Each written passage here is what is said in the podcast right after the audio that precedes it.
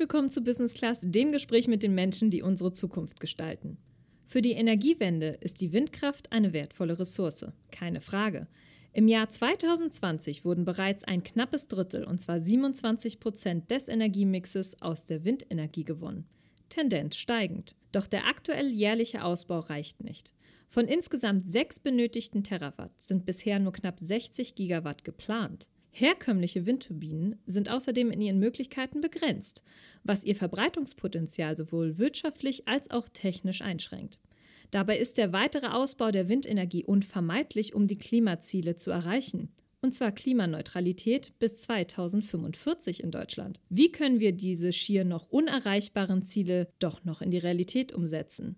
Das Schweizer Unternehmen Twintech möchte diese Entwicklung auf innovative Art und Weise lösen, mit Energiedrohnen. Als Gast begrüßen wir deswegen heute Dr. Rolf Luxinger, CEO und Gründer von Twintech. Mit seinem Team entwickelte er den Twin Tower, ein mobiles Windkraftwerk, das fliegen kann. So möchten sie das enorme Potenzial von Windenergieressourcen in mehreren hundert Metern Höhe nutzen. Kernfrage deshalb heute: Windenergie 2.0. Wie können wir in Zukunft eine flächendeckende Energieversorgung gewährleisten, sodass Klima und Landschaft intakt bleiben? Viel Spaß bei der heutigen Folge. Herzlich willkommen, lieber Rolf. Ja, willkommen, Tito. Besten Dank für die Einladung. Ja, mit seinem Team entwickelt er nämlich den sogenannten Twin Tower, ein mobiles Windkraftwerk, das fliegen kann. So möchten sie das enorme Potenzial von Windenergieressourcen in mehreren hundert Metern Höhe nutzen. Und deswegen ist nämlich unsere Kernfrage heute also Windenergie 2.0. Wie können wir in Zukunft eine flächendeckende Energieversorgung gewährleisten, sodass Klima und Landschaft intakt bleiben? Und Wolf, um dich ein bisschen besser kennenzulernen, da muss mir die Frage erlaubt sein, lieber Segelflugzeug oder Düsenjet? Segelflugzeug. Lieber Pilot oder Beifahrer? Pilot. Lieber Unternehmer oder Uniprofessor? Unternehmer. Und der bist du ja auch mit einer wirklich sehr, sehr innovativen Idee.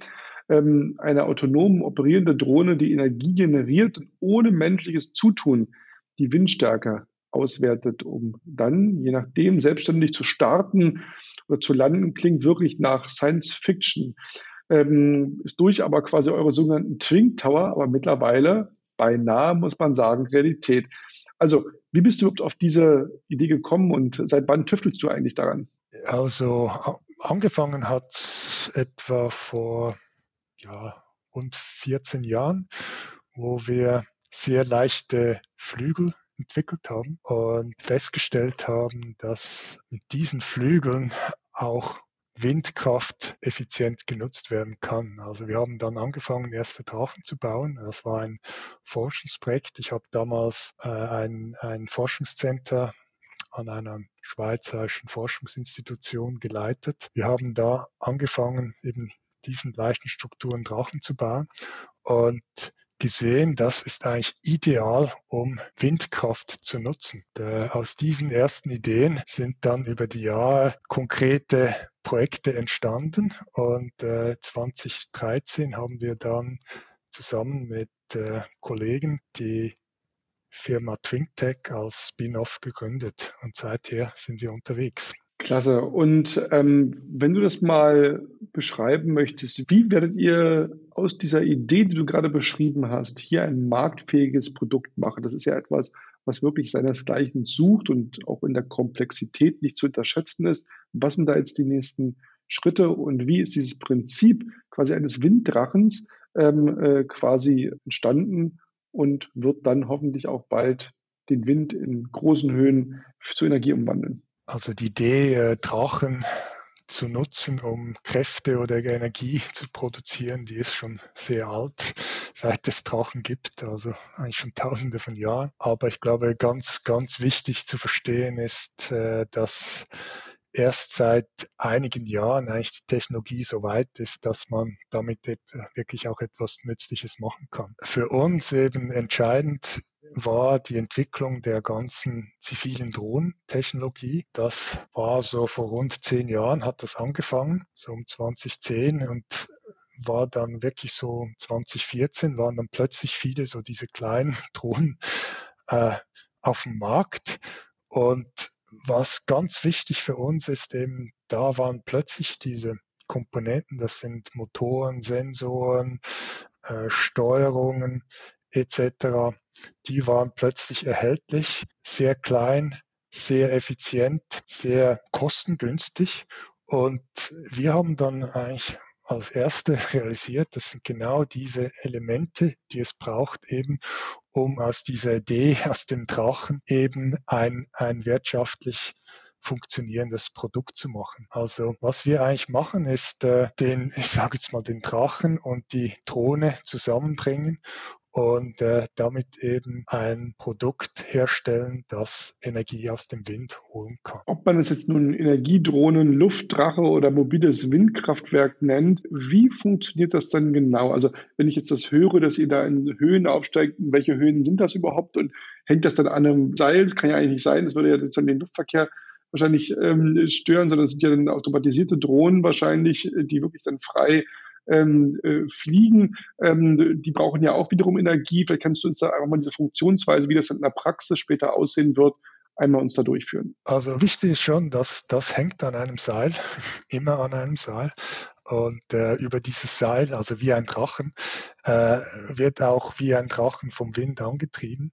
Und über dieses Seil wird dann eigentlich die die Energie auch zum Boden gebracht. Grundsätzlich, wir fliegen etwa drei, drei momentan mit unseren Prototypen etwa bis 300 Meter über Boden. Ähm, Spätere, größere Produkte werden vielleicht bis 500 Meter über Boden sein, aber also wir sind grundsätzlich immer noch in der Nähe des Bodens. Wie funktioniert das? Also grundsätzlich wie beim Drachen fliegt unsere Energiedrohne vom Wind angetrieben. Ähm, wir fliegen zyklische Bahnen, also es steht nicht der, der, Drohne steht nicht einfach nur in im Wind fest, sondern es fliegt so Kreise. Und dadurch wird große Kraft auf dieses Seil generiert. Also der, die Drohne zieht an dem Seil und das Seil ist unten auf einer Spule aufgewickelt und wird durch die große Kraft abgewickelt. Die Spule fängt an zu drehen und dort am Boden ist dann der Generator, der aus dieser Drehbewegung elektrische Energie produziert. Und natürlich äh, kann das Seil nicht ewig abgewickelt werden. Also es ist so ein zyklischer Prozess. Der, die Drohne fliegt mit großer Kraft in die Höhe, vom Wind angetrieben und fliegt dann gegen den Wind zurück, wo wir dann äh, das Seil wieder aufwickeln müssen und ganz klein bisschen Energie wieder investieren müssen.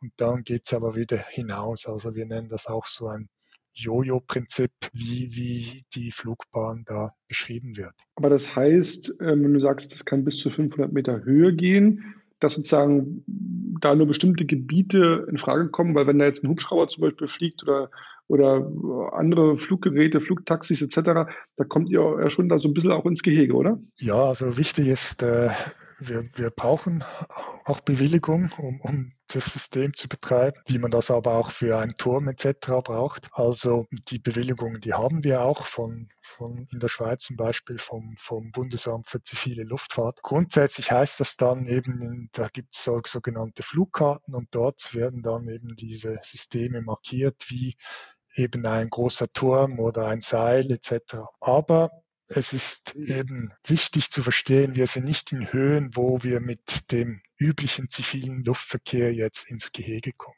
Also wir sind immer noch eben bis ein paar hundert Meter über Boden. Aber das ist auch der Bereich, wo große Türme oder irgendwelche Kabel noch äh, existieren und die müssen entsprechend auch markiert sein. Wenn du jetzt sagst, ähm, diese Spule generiert die Energie, ist es nicht so, dass sozusagen die Drohne in der Luft sozusagen, also quasi wie ein hohes Windrad, sag ich mal, agiert, sondern es ist durch die Spule, durch das Auf- und Abwickeln. So habe ich das jetzt verstanden oder ist es beides? Es ist durch das Auf- und Abwickeln an der Spule am Boden, wo wir elektrische Energie erzeugen. Mhm. Also es ist eigentlich nicht, also es ist sozusagen ein bisschen äh, irreführend zu sagen, es ist eine Energiedrohne im Sinne von oder ein ein mobiles Windkraftwerk, weil es ja nicht oben dann äh, on the top sozusagen generiert wird, die Energie dann über das Kabel runtergeleitet wird, sondern über die Spule des Hoch und Runter sozusagen wird die angetrieben. Das ist im Endeffekt wie ein Wasserkraftwerk, was sozusagen Turbinen antreibt. Ist das ein Vergleich? der funktioniert? Ja, ähm, wenn man so möchte, ja. Also genau, also die, der, der Generator ist am Boden, ähm, aber eigentlich die, die mechanische Energie, die kommt aus dem Wind und die wird über diesen Drachen, diese Drohne, dieses diesen Flügel aus dem Wind geholt und mhm. eben mechanisch durch das Kabel zur Spule am Boden gebracht. Verstehe, okay. Und was sind denn ja aktuell die größten Herausforderungen, von der ihr, also ich meine, gehört schon Genehmigungsverfahren angesprochen etc. Ähm, was sind so die Dinge, die ihr als challenging empfindet? Was wir, ähm, also wir sind Startup, äh, wir haben wie gesagt, 2013 angefangen. Wir haben jetzt äh, wirklich die Technologie entwickelt und äh, wir konnten auch in kleinen Pilotanlagen, Pilotsystemen zeigen, dass das funktioniert. Und äh, was es jetzt gilt, ist eben aus diesen Prototypen, die wir haben, ein, ein marktfähiges Produkt zu machen. Da gibt es mehrere Herausforderungen. Eine ist eben die Finanzierung, also das äh, braucht nach wie vor sehr viel Investments, um eben jetzt äh, das Produkt entwickeln. Von der technischen Seite müssen wir jetzt das noch größer machen.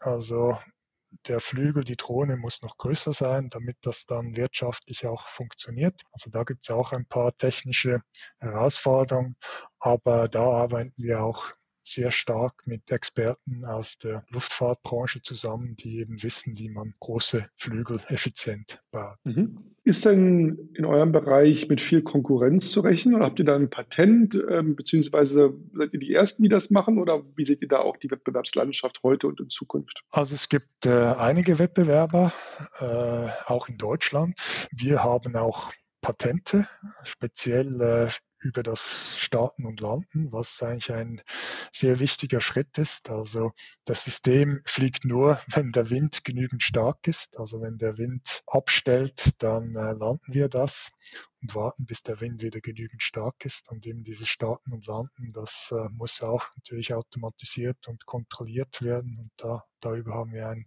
sehr wichtiges Patent. Ja, ich würde sagen, es sind etwa rund ein Dutzend Firmen, die eben ähnliche Konzepte entwickeln. Also allgemein nennt man das, äh, ja, ich, ich sage es auf Englisch, Airborne Wind Energy, weil ich den mhm. deutschen Ausdruck nicht kenne. Also ja, luftgestützte Windenergie, sowas. Mhm.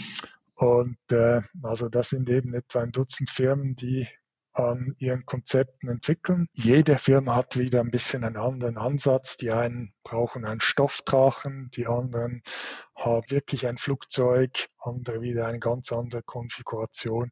Aber allen, allen Firmen ist, also alle Firmen haben ein Seil, ein fliegendes Objekt, das vom Wind angetrieben wird und irgendwo ein Generator, das dann daraus Strom macht. Und wie viel kostet es so eine ich sage mal Batterie oder so ein System ähm, zu installieren? Ist das und wann monetarisiert sich sowas? Ja, also das äh, hängt dann von der Größe vom System ab und von der Anwendung. Für uns gibt es grundsätzlich drei, drei wesentlich verschiedene Märkte, wo wir dieses äh, Produkt als, als sehr interessant sehen und einsetzen werden. Also der erste Markt, der ist der sogenannte Off-Grid-Markt. Also das sind äh, abgelegene Gebiete, die heute nicht am elektrischen Netz angeschlossen sind. Also wir reden da zum Beispiel von Inseln, es können aber auch Minen sein oder abgelegene Siedlungen. Dort wird heute der Strom zum größten Teil nach wie vor mit Dieselgeneratoren erzeugt und das eben zu, zu großen Kosten. Und äh, hier ist eben vor allem die Mobilität von unserem System gegenüber einer Windturbine oder auch einer Photovoltaikanlage sehr interessant. Dann sehen wir aber auch den, den normalen Markt wo Strom ins Netz eingespiesen wird. Da ist unser großer Vorteil eben, dass wir größere Höhe operieren können. Also wir können zum Beispiel bei bestehenden Windfarmen, wo Windturbinen am Boden den Wind ernten, können wir darüber den Wind auch ernten. Und das ist nicht nur interessant, weil wir die gleiche Fläche nutzen können, das ist auch interessant, weil der Wind, je weiter man in die Höhe geht, desto stärker ist er. Also weiter oben haben wir eigentlich bessere Ressourcen. Und äh, die mittelfristige Vision und auch der Markt, der große Markt ist dann wirklich Offshore. Da ist unser großer Vorteil gegenüber der Windturbine, dass wir keinen Turm und keine Fundamente brauchen, Das heißt, wir können unsere Systeme relativ einfach auf äh, schwimmenden Plattformen installieren, die dann schon noch mit Kabeln am Seegrund, am Meeresgrund verankert sind. Aber das erlaubt uns dann eigentlich den, das Meer für die Energienutzung zu erschließen. Verstehe. Und wie werden denn diese Drohnen nun genau gesteuert? Sind das quasi einfach Sensoren, die sagen, ach, da ist Wind, äh, auf geht's? Oder wie muss man sich das vorstellen? Ja, also eben wichtig ist, es sind Drohnen, es ist nicht ein, ein Drachen, der da vom Wind hin und her gerüttelt, geschüttelt wird. Grundsätzlich ist es, äh, hat es viele Sensoren auf, auf dieser Drohne. Also die Sensoren, die messen die, die Windgeschwindigkeit, äh, die messen die Beschleunigung, die Kräfte etc. Und äh, die messen auch die Position. Also wir wissen jederzeit oder das System weiß jederzeit, wo genau sich die Drohne befindet. Und äh, aus diesen Informationen haben wir dann einen sehr intelligenten Algorithmus entwickelt, der dann äh, eigentlich entscheidet, wie, wie wir diese Drohne oder wie, wie diese Drohne gesteuert werden muss. Also es hat ähnlich wie bei einem Flugzeug auch so Kontrollflächen, also Klappen, die dann äh, aktiviert werden und die dann garantieren, dass eben diese Energiedrohne auf einer vorgeschriebenen Bahn fliegt. Und wenn man sich das mal ganz praktisch jetzt vorstellt, äh, wenn ich jetzt sage, Mensch, ich habe da so eine Siedlung, ja, 1000 Haushalte, ähm, äh, wie viele solcher Drohnen bräuchte man da grob, um die jetzt mit Energie zu versorgen? Ja, also für 1000 Haushalte bräuchten wir etwa, ja, ich würde sagen 10 Stück. Das hängt natürlich immer mhm. sehr, sehr davon ab, wie, wie groß die dann ist. Und ähm, wollt ihr das sozusagen vor allen Dingen jetzt an Land, auf großen Feldern etc. installieren oder also wie so Windkrafträder? Oder ist es auch was, was man jetzt irgendwie auf, auf dem Wasser macht? Oder was gibt es so für Ideen, wo gute Standorte auch sein könnten und wo das auch Sinn macht? Also eben, es ist, äh, wie gesagt, verschiedene Anwendungen. Also als erstes werden wir auf dem Land starten, eben in, in abgelegenen Gebieten. Mhm. Und äh, dort eben wirklich äh, Windkraft an Orte bringen, wo sie heute nicht existiert. Eben weil, weil in abgelegenen Gebieten gibt es keine Windturbinen, weil der Transport und die Installation viel zu aufwendig ist. Es braucht mhm.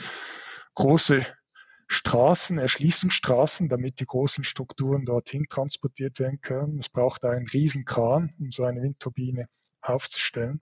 Mhm. Und äh, die bringt man einfach nicht in ein abgelegenes Gebiet oder wenn man das ja. machen möchte, wird so teuer, dass das nicht mehr wirtschaftlich mhm. ist. Also da ist der, An der Anfang, aber eben das mittelfristige Ziel ist wirklich aufs Meer hinauszugehen, weil dort gibt es beliebig Platz, es gibt beliebig Windressourcen. Also es gibt da auch Studien, die sagen, dass äh, im tieferen Meer jetzt äh, im Wesentlichen in der, in der Nordsee, könnte man mit Windkraft etwa den vierfachen Elektrizitätsbedarf von ganz Europa erzeugen. Mit einer entsprechenden Anzahl von Drohnen. Genau, also mhm. entsprechend ein Windenergiesystem, die dort draußen die, die Ressource nutzen können. Wie viel bräuchte es dafür?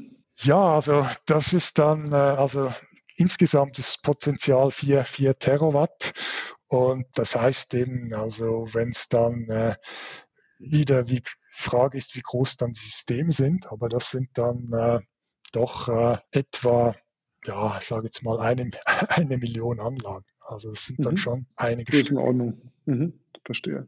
Und ähm, wohin wird die Energie geleitet? Also ist denn so eine Station direkt an Stromnetz angeschlossen oder äh, kann ich mir das auch in meinen Hintergarten sozusagen äh, stellen und dann mich selber versorgen? Oder wie ist da die Idee? Ja, Dach, im, im, Gartenhaus oder? Also unser erstes Produkt, das äh, wird ein, äh, eine Anlage mit einem Megawatt Leistung sein. Also das ist äh, zu groß, um das eben im, äh, ja, im Hinterhof zu betreiben. Mhm. Eben, also das äh, ist dann wirklich gedacht für, für größere Verbraucher, eben in Siedlungen, Inseln oder ein, ein Resort zum Beispiel oder eben auch Minen. Mittelfristig kann es auch sein, dass wir dann auch kleinere Anlagen auch entwickeln für, für kleine Anwendungen. Aber der Anfang wird nicht sein, äh, dass wir irgendwie so ich sage jetzt mal so ein, ein so eine Anlage im Baumarkt kaufen kann und, äh, und dann im Garten aufstellt und damit äh, den Verstehen. Strom für den Eigengebrauch erzeugt. Generell, ähm, wie funktioniert denn dieser Energiemarkt überhaupt in der Schweiz im Vergleich zu Deutschland? Was sind da quasi so generell aus deiner Sicht auch diese relevanten Schritte für eine echte ähm, Energiewende?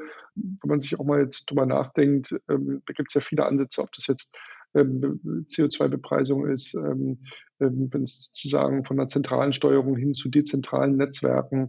Wie ist das so deine Sicht auf den Energiemarkt, als jemand, der selber ja Energie beisteuert? Ja, also klar ist eben, wir, wir müssen weg von, von fossilen Brennstoffen im, im Energiemarkt. Und äh, ich glaube, die Ansicht ist mittlerweile auch fast überall durch. Die Frage ist dann, wie man das konkret macht. Und das ist dann da, das ist dann nicht mehr so einfach oder da gehen offensichtlich auch die, die, die Meinungen und die Interessen weit auseinander. Ich glaube, da ist jedes Land auch wieder in einer ganz anderen Situation. Ich meine, in der Schweiz sind wir in der relativ glücklichen Lage, dass wir viel, sehr viel Wasserkraft haben.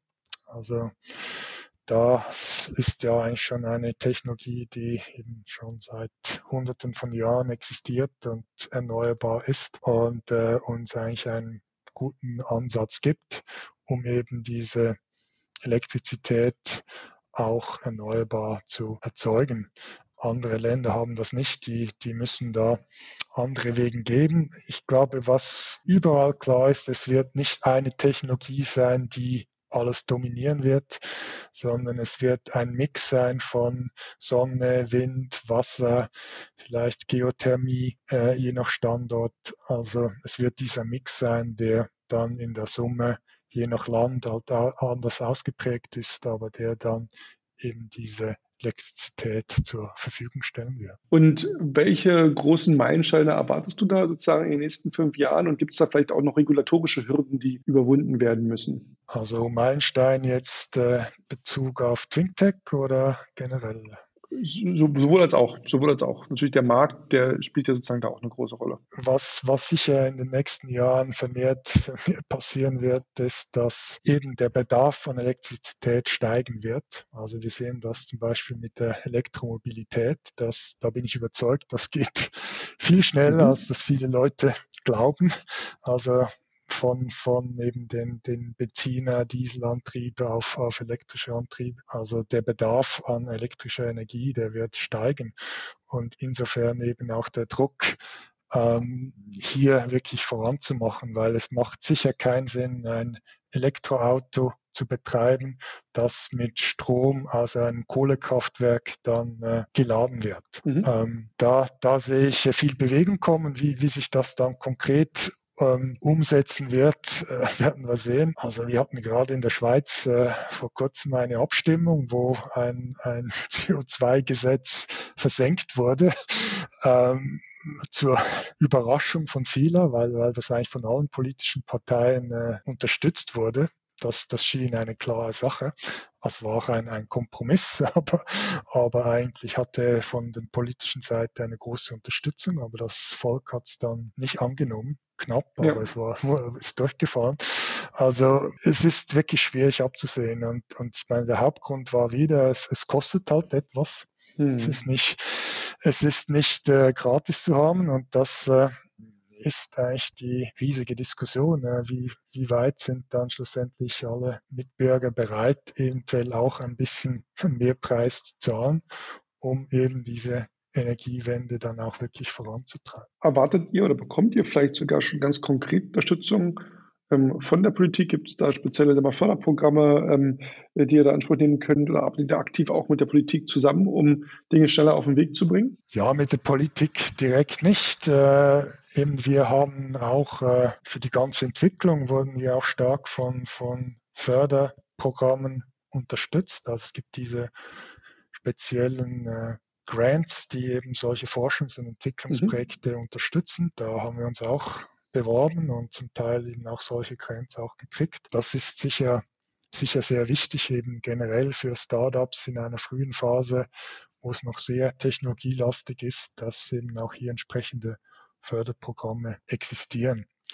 Und äh, die werden natürlich dann eben diese Mittel schlussendlich von der Politik entschieden oder dass es solche Programme gibt und auch wie viele Mittel da hineinfließen. Und wie schnell könnt ihr denn wachsen? Also ich weiß, ihr seid jetzt sozusagen auf einer Finanzierungsrunde. Was braucht ihr sozusagen da an Mitteln und wie schnell kann so, sich sowas entwickeln? Also seid ihr da an einem Punkt, wo ihr sagt, Mensch, wenn wir jetzt nötige Kleingeld hätten, könnten wir jetzt x Anlagen bauen ähm, oder ist es dann auch ein Vertriebsthema? Also wo steht ihr da und äh, wo sozusagen jetzt Unterstützungsbedarf und wie kann man da partizipieren? Genau, also wie gesagt, wir suchen jetzt die Investitionen, um eben das, das Produkt wirklich zu machen, also von den Prototypen weg zum Produkt.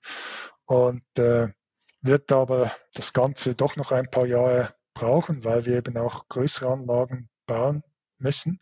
Also konkret werden wir jetzt als nächsten Schritt ein kommerzielles Demonstrationssystem bauen. Das wird immer noch ein bisschen kleiner sein als das endgültige Produkt, aber das wird ein System sein, das wir dann eben auch aufstellen bei Kunden können, wirklich die Funktion, volle Funktionalität zeigen und eben auch Strom schon produzieren, damit eben auch sehr viel Erfahrung gewinnen mit Kunden, mit den Elektrizitätswerken und eben aber auch mit den, mit den Behörden, die die Regulatoren aufsetzen. Und eben für diese Entwicklung suchen wir jetzt äh, rund äh, 10 Millionen Euros in, in äh, ja, für die nächsten Jahre. Und nachher als zweiten Schritt werden wir dann, aber auch das läuft zu einem guten Grad parallel dazu, wirklich dann das erste Produkt, diese 1 Megawatt Anlage entwickeln und bauen. Die wird dann Größenordnung äh, 2025 marktfähig sein. Das dauert dann doch immer alles länger, als man denkt. Aber lässt sich das denn dann auch in großen Stückzahlen produzieren, wenn ihr da einmal sozusagen über diesen Punkt hinaus seid? Oder ähm, ist es dann sozusagen so eine Serienfertigung dann nochmal ein anderes Thema? Nein, das ist klar das Ziel, dass wir diese Anlage in großen oder eben sehr großen Stückzahlen bauen. Und äh, das ganze Design wird von Anfang an auch darauf ausgelegt, eben, dass diese Energiedrohnen in großen Stückzahlen gebaut werden. Verstehe. Ganz persönlich, äh, du als Gründer und CEO, was ist da dein Ausblick, aber auch dein Appell sozusagen, maybe ähm, Richtung Zukunft, wenn du jetzt äh, auf eure eigene Entwicklung schaust, aber auch auf den Markt? Ähm, wo seht ihr euch da sozusagen abgesehen davon, dass ihr natürlich euer Produkt dann sozusagen zur Marktreife bringt, aber was ist da sein Appell und dein Wunsch und deine Hoffnung auch ähm, für den Markt und für auch die Zukunft der grünen Wirtschaft? Ja, mein, mein Wunsch und meine Hoffnung ist ganz klar, dass wir diese Energiewende schaffen und zwar rechtzeitig. Und ich glaube, was, was vielen Leuten nicht so bewusst ist, dass äh, eigentlich, das muss in diesem Jahrzehnt jetzt geschehen, weil, weil wenn wir jetzt nicht wirklich diese Energietransformation aufgleisen, dann werden wir einfach die CO2-Produktion nicht rechtzeitig stoppen können und die Klimaerwärmung, die wird stattfinden, was immer wir dann nachher machen. Mein Wunsch ist, Leute, geht jetzt in euch, ändert euer Verhalten in dem Sinne, dass ihr vielleicht auch bereit seid, mal ein bisschen 10 Prozent, 5 Prozent mehr zu zahlen für etwas, das nachhaltig ist und äh, auch wirklich eben unterstützt solche Initiativen, die eben wirklich diese Energiewende ermöglichen und das jetzt, nicht erst in zehn Jahren. Dann ist es zu spät. Lieber Rolf, das war ein ganz, ganz äh, tolles Schlusswort. Äh, bedanke mich sehr, dass du äh, Gast bei uns warst und wünsche dir viel Erfolg und hoffentlich werden wir bald viele Energiedrachen im Himmel schweben sehen und ein gutes Gefühl haben, dass wir hier saubere und gute Energie von einem tollen Schweizer Startup genießen können. In diesem Sinne vielen, vielen Dank dass du heute dabei warst. Ja, danke, Thilo. Und für alle Hörer sei nochmal äh, gesagt, äh, fühlt euch frei, uns zu folgen auf allen Kanälen. Wir sind ja bei äh, dieser, bei ähm, Spotify, bei Apple Podcast, überall, wo es gute Podcasts gibt, gibt es auch uns. Und wir haben immer tolle Geschichten für euch. Schaut mal rein, ob das äh, zu Themen sind, äh, wie wir die Welt zu einem besseren Ort machen, zu Zukunftstechnologien, ähm, zum Thema Blockchain, zum Thema Artificial Intelligence.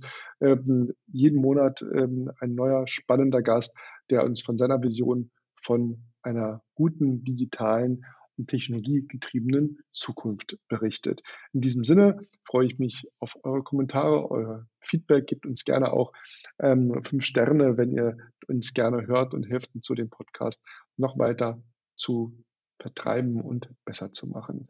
Vielen Dank fürs Dabeisein und ich freue mich auf ein nächstes Mal.